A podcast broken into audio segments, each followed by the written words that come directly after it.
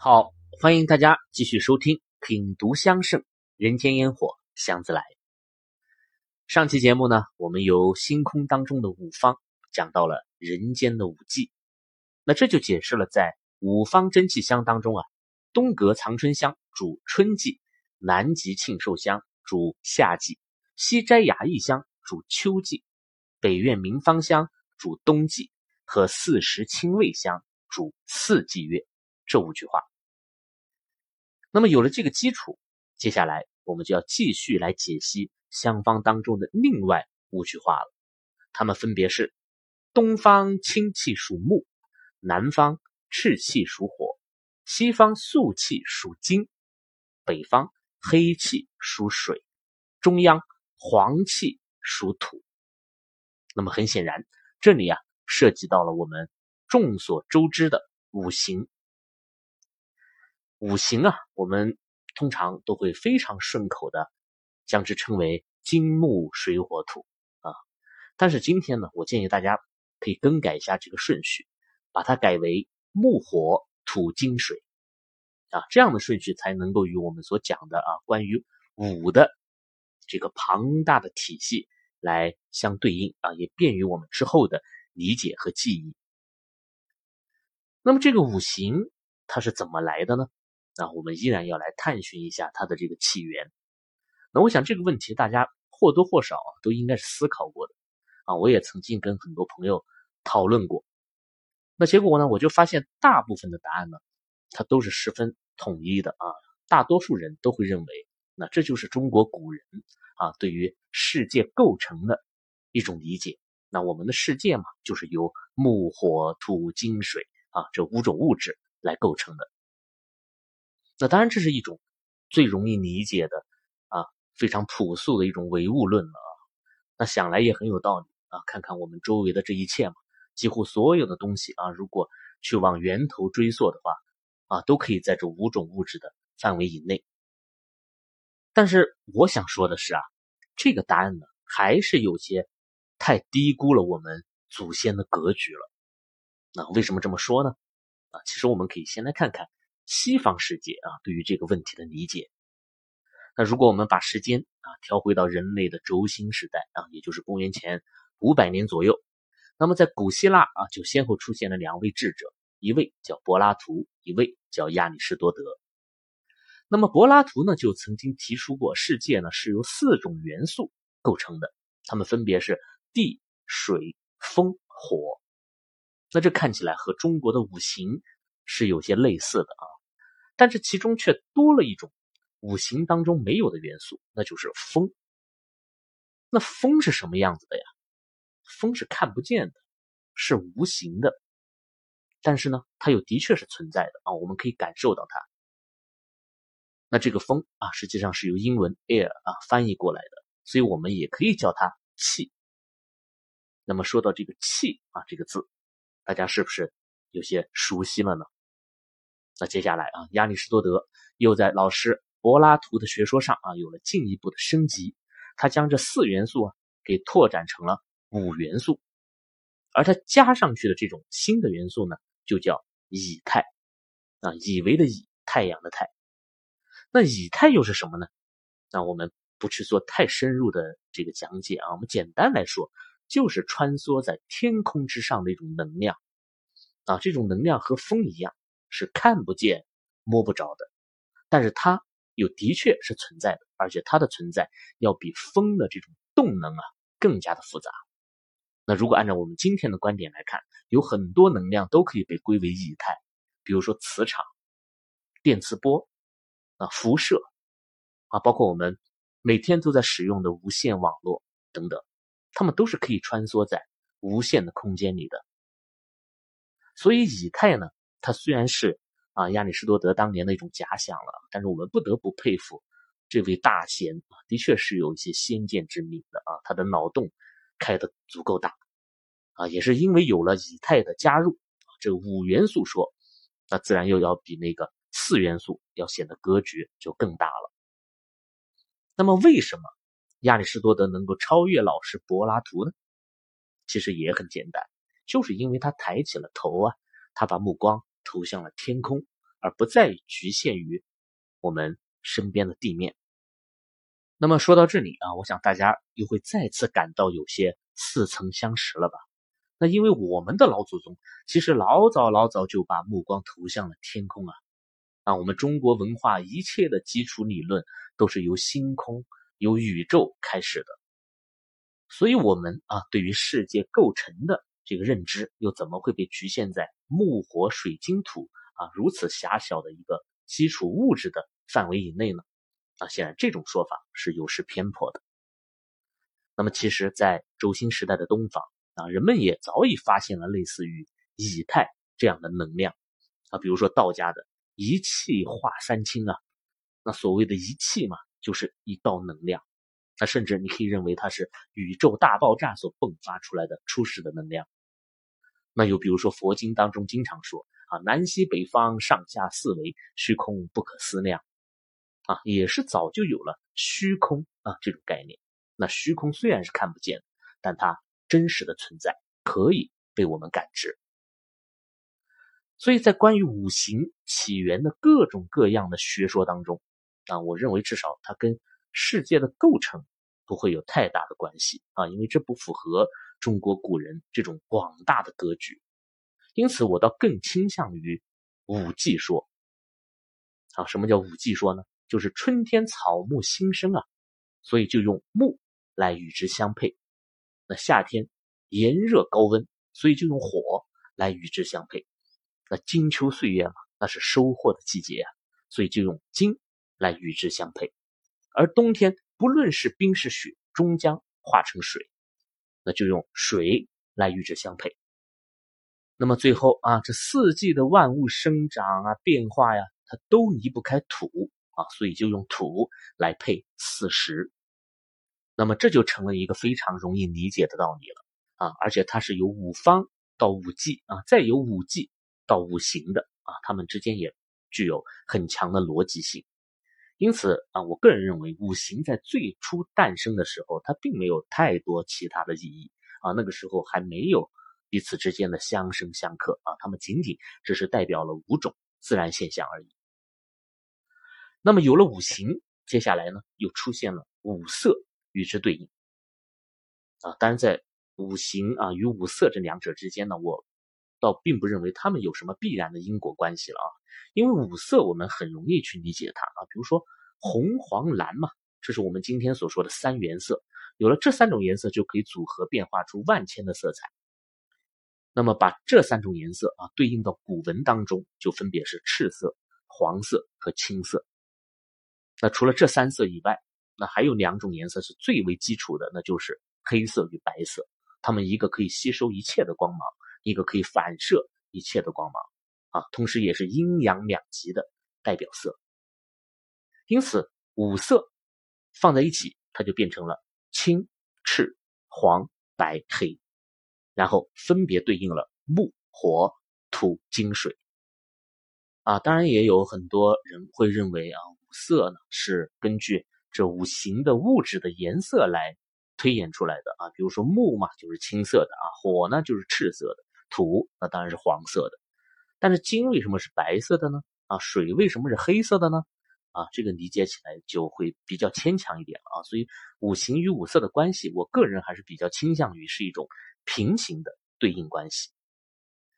那么这里我们再多说一句啊，就是类似于这样的对应啊，其实还有很多很多啊，比如说天上的五星啊，金星、木星、水星、火星、土星啊，然后有镇守五方的神兽啊，青龙、朱雀啊，黄龙、白虎、玄武啊，包括我们的舌头呢，还可以品尝出五味啊，酸甜苦辣辛；我们的耳朵可以听出五音，宫商角徵羽啊等等啊，还有我们后来要讲的。五脏啊啊五气啊这些啊，因为时间的关系，我们就不一一的去探讨它们了。那么讲到这里啊，五方、五季、五行、五色，那这四点就已经足够我们来理解五方真气香它的这个前半部分的文字了啊，也就是东方清气属木，主春季；南方赤气属火，主夏季；西方。素气属金，主秋季；北方黑气属水，主冬季；中央黄气属土，主四季月。那这五句话了。那么对于这五句话的正确理解，就可以为我们搭建起一个总体性的框架来。那么接下来我们就要在这个框架当中来逐个的解析他们每一则的香方了，然后再来进一步探讨这每一款香所蕴含的一些玄机。我们先来看东阁藏春香啊，东阁这个词啊很有意思，很多朋友可能会认为它有一层这个未出阁的少女的意思，那少女怀春嘛，它当然也暗合了藏春之意啊。包括在《木兰诗》里面啊，不是也有一句啊，叫“开我东阁门，坐我西阁床，脱我战时袍，着我旧时裳，当窗理云鬓，对镜贴花黄”啊，这说的就是。当年待字闺中的那种少女的模样，但是在这款香当中啊，这个东阁它却不是这个意思，它主要是指款待宾客的场所，就类似于今天的这个宴会厅。那比如说啊，在白居易的《续古诗十首》当中啊，就有这样一句话，叫做“东阁有旨酒，中堂有管弦，何为相余客？对此不开言。”那么这个旨酒啊，其实就是指的美酒了。那很显然，东阁是畅饮美酒的地方，而中堂呢，则是听管弦之乐的地方。那又比如说王安石的啊，“自古洛城须善颂，扫除东阁望宫来”，那就是我把这个东阁打扫的干干净净啊，就是盼望着有人早日来与我相聚。所以这里的东阁，它是指款待好友的地方。那怎么款待啊？那当然就是要宴请啊，要吃饭喝酒啊，要聚餐。所以这才是东阁藏春香当中啊这个“东阁”二字的真正的含义。我们再看藏春，那顾名思义嘛，就是藏着春天的气息。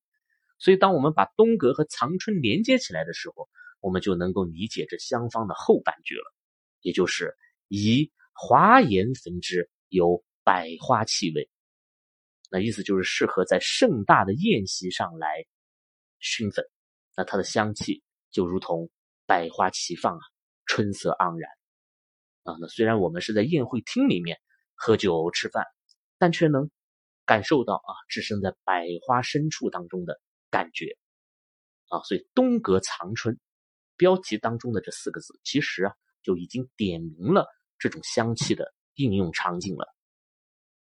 那么古人要如何来实现啊这种所谓的百花气味呢？我们可以来看看它的配方。配方是这样写的：陈素香二两，檀香五钱，乳香、丁香、甘松各一钱，玄参一两，麝香一分。那我们就会发现这个配方当中的菌香很明显是沉香啊，占比过半。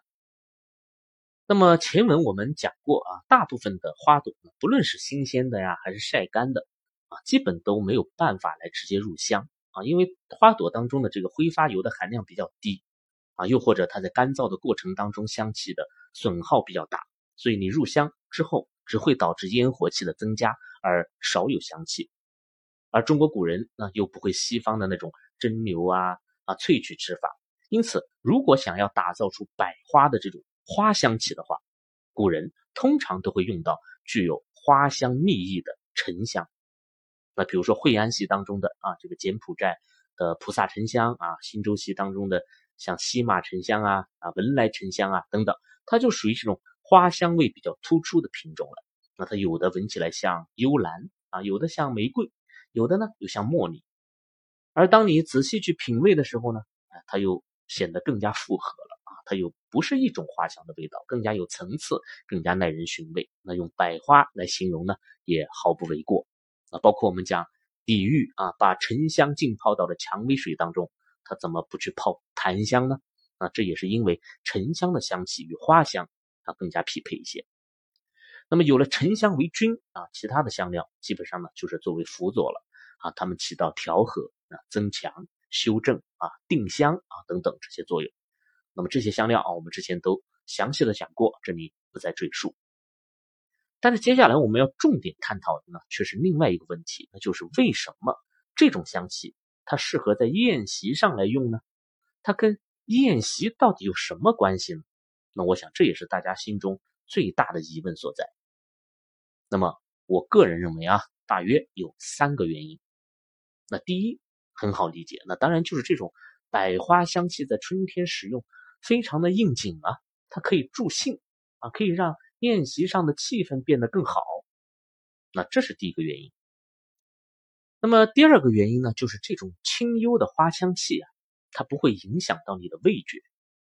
那么这里呢，我们可以简单来讲一下啊，味觉与嗅觉的这种关系。曾经有人做过试验啊，就是捏住鼻子让你去喝可乐啊、喝雪碧、喝芬达啊这三种饮料，那结果就是你喝起来都是一个味道，你无法分辨它们的区别。那为什么会这样呢？因为对于饮食来说啊，味觉在大部分的时候它都不是独立存在的啊，它一定需要有嗅觉的辅助，才能够将。信息准确的反馈给大脑，否则就会出现偏差。所以饮食啊所给你带来的感受，它一定是同时来自于两种器官的鼻子和舌头。包括大家也可以自己来做一个试验啊，就是在吃饭的时候，你点燃一炉很浓郁的香气的话，那么你就会发现，你既不能准确的闻到这种香气，也不能准确的品尝出饭菜的味道。因为嗅觉和味觉互相干扰，让他们两者都受到了影响。那这也是我一般啊不建议大家在吃饭的时候用香的这个原因所在啊。包括品茶的时候用香也有讲究啊，不是什么香都可以用的，用的不好适得其反。那这部分内容呢，我们后面有机会再来详细讲。因此，如果需要在宴席上用香助兴的话，那么这种香气。有一个前提，就是它一定要足够清幽啊，所以大家看这个香方里的沉香，特别说明了要用沉素香，那就是香气比较浅啊，持续的时间比较短的黄熟香啊，不是因为穷啊，因为没有钱用不起好的沉香啊，这都是有东阁的人了嘛，肯定是非富即贵，所以用陈素香主要是为了控制香气的浓郁程度。那么这种清清淡淡的啊，似有似无的花香气，当然是最合适的。那在你觥筹交错之间微醺迷离之际，你偶然闻到这么一缕淡香，顿觉神清气爽。那这种感觉当然是很好的。那这就是我认为的第二点原因。那么第三点原因啊，我们就要讲到养生了。这里我们需要首先引入中医学当中的五脏的说法。那五脏嘛，就是。五脏六腑的这个五脏，它分别是肝、心、脾、肺、肾。所以在东阁藏春香当中，春天的木就对应着人体的肝脏啊，或者叫肝胆。那中医上呢叫肝属木。那么肝和木这二者会产生联系啊，主要是因为这个木性啊与肝性十分的相似。啊，比如说木啊，扎根于土地嘛，把土地当中的养分充分的吸收，然后向上啊传输到枝条啊叶片当中，这才有了开枝散叶的这种蓬勃的生命力啊。因此，把这种现象啊引申到肝性上，那么在中医看来，那就是主生发之气啊。什么叫生发之气啊？就是当春季啊气候。转暖阳气回升的时候，那你的肝胆阳气也要引领着这个脏腑之气蓬勃向上啊，这样你才能顺应时节，才能天人合一啊，人才能够有充足的这个气血啊，才能够抵御疾病。所以大家看那些肝不太好的人啊，脸色往往都十分的灰暗啊，显得很憔悴啊，没有生机的样子啊。再比如说肝主疏泄啊，它可以平衡五脏之气啊，调节气血运转。啊，也类似于木性，它有一种疏导、畅通啊、通达的这种含义在里面。所以从养生的角度来讲啊，春天呢又是最需要养肝的季节。那让我们再回到东阁藏春香啊，为什么要在酒宴上来熏这款香呢？那这里的养生功能显然指向了对于肝脏的一种保护，因为酒醉伤肝呐。啊，大家知道肝脏是人体。重要的解毒器官啊，一切毒性的物质都会在肝脏中经过一系列的化学反应之后被削弱啊，被化解，那酒精就在其中。所以归纳起来啊，这第三点原因就是这种香气可以解酒啊。当然，我们千万不要去把香方当中的这些材料来当成中药啊，然后一味一味的去分析它们到底有没有啊解酒护肝啊养肝的这些作用啊，这是完全没有必要的，因为它们不是用来服用的。虽然会有部分有效成分啊，它以挥发油的这种形式被身体所吸收，但与直接服用在药效上还是有很大区别的啊。具体还有待于医家们啊去进一步考证了。所以在这里我们要探讨的重点是这种香气的感受能否让人产生醒酒、舒畅啊、通达的这种效果。那么从调香的角度来看。啊，东阁藏春香虽然它模拟的是一种百花香气，但实际上它还是属于草木香型的。那么这其中，我们又可以进一步把它分为沉檀的木香与干松、丁香的药草香。那么木香啊，通常来讲可以帮助我们理气舒缓；那么药草香气呢，就可以帮助我们排毒解郁。那这两者结合，自然就让人产生了一种。通畅啊，醒酒的感受啊，你的胸中啊，你的腹中就不会郁积啊，不会堵塞了。那我想，这才是香气主要的养生作用。那么，通过以上的三点啊，我们就可以解释为什么东阁藏春香适合在宴席上使用的原因了。那总结一下，就是它可以助兴，它不影响饮食，它可以解酒护肝。那么最后啊，我们来看东阁藏春香的制作方法。香方上写：釉为末，炼蜜合剂做饼子，用青柏香末为衣焚制。这里出现了一个为香饼来裹衣的步骤，它用到了青柏香末。青柏啊，我们可以有两种解释：青色的白子或者青色的柏叶，但是重点只有一个，那就是青色。啊，因为我们要让这款香品的颜色符合东方之清气啊，也就是绿色。你看，这就是古人所谓的神形合一，形也很重要。那么这里呢，我个人的建议啊，是用青色的柏叶啊，因为白子的话，你一旦阴干呢或者炮制之后，它的颜色就会变了啊，就不不那么绿了，所以也就失去了这个果衣的意义了。啊，可能大家还要问啊，这层绿衣是不是也会有香气呢？啊，当然它会有一定的香气啊，但是会比较浅，因为这个果衣层啊，通常都是很薄的。那如果大家比较喜欢这种百香啊，希望这款香品能够率先散发出类似于松柏清气的啊这种香气的话，我建议大家可以改用藏柏叶来磨成碎末再裹衣啊，这样香气呢就会比较明显一点了。那么绿装翠果呀，再经几番窖藏啊，东阁藏春香就可以上炉品闻了。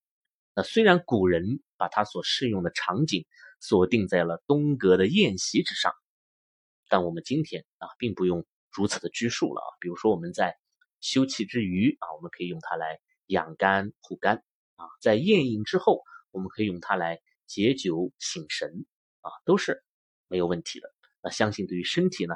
也都有好处。好了，五方真气香之东阁藏春香就先聊到这里啊！大家如果有兴趣啊，来品鉴我做的这款古香的话，可以通过节目当中的购物车图标进入见闻香堂天猫店来选购心仪的香品。本节目由喜马拉雅独家播出，我是见闻香堂青花家子，谢谢你的收听，我们下期再见。